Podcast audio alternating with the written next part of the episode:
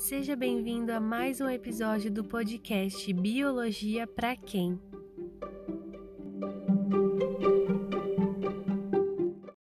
Hello, people! Esse é o terceiro e último episódio do podcast e nós vamos falar sobre tempo geológico, do Arqueano ao Cenozoico.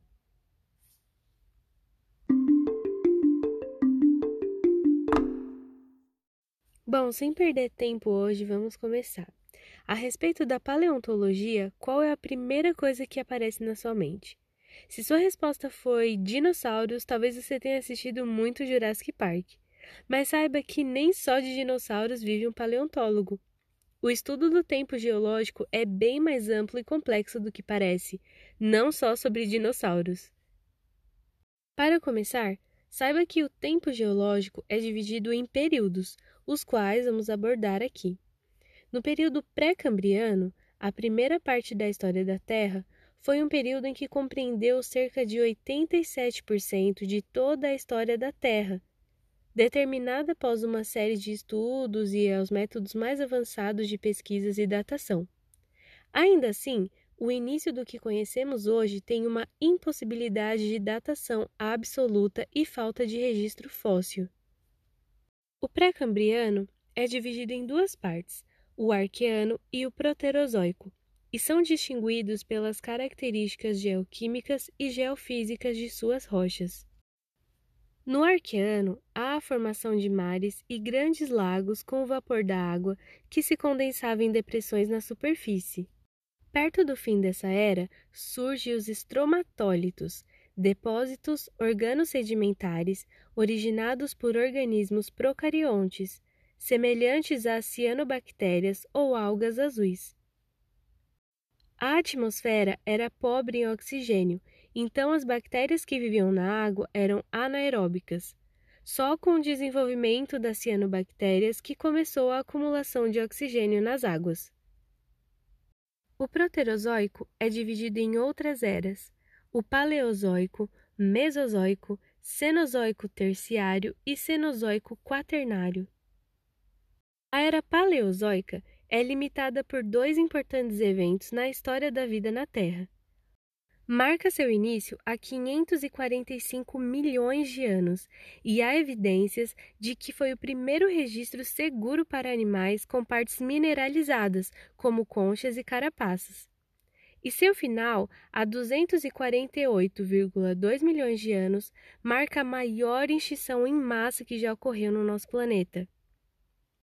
O Paleozoico ainda é dividido em seis períodos: Cambriano, Ordoviciano, Siluriano, Devoniano, Carbonífero e Permiano.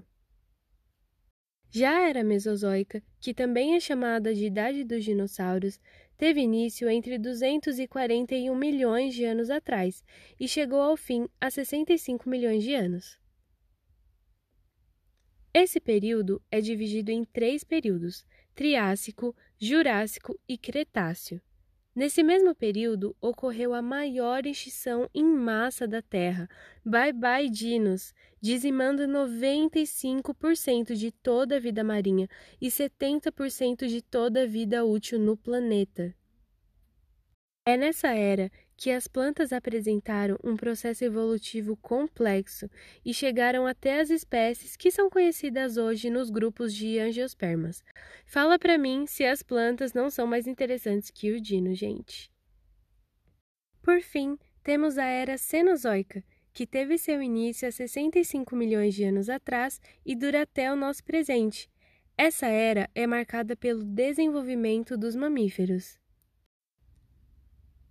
Ela também é dividida em três períodos, sendo eles Paleogênico, que durou 65,5 milhões a 23 milhões de anos atrás, Neogênico, de 23 milhões a 2,3 milhões de anos atrás, e por fim o período Quaternário, começando a 2,6 milhões de anos e este dura até os dias de hoje.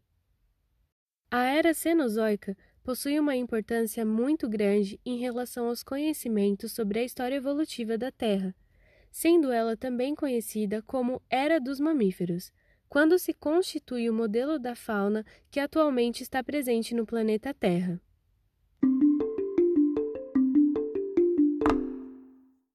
Vários mamíferos foram extremamente relevantes no contexto atual, no entanto, o acontecimento de maior destaque em relação ao Cenozoico é a transformação dos primatas primitivos em hominídeos, segundo estudos do campo de paleontologia e paleantropologia.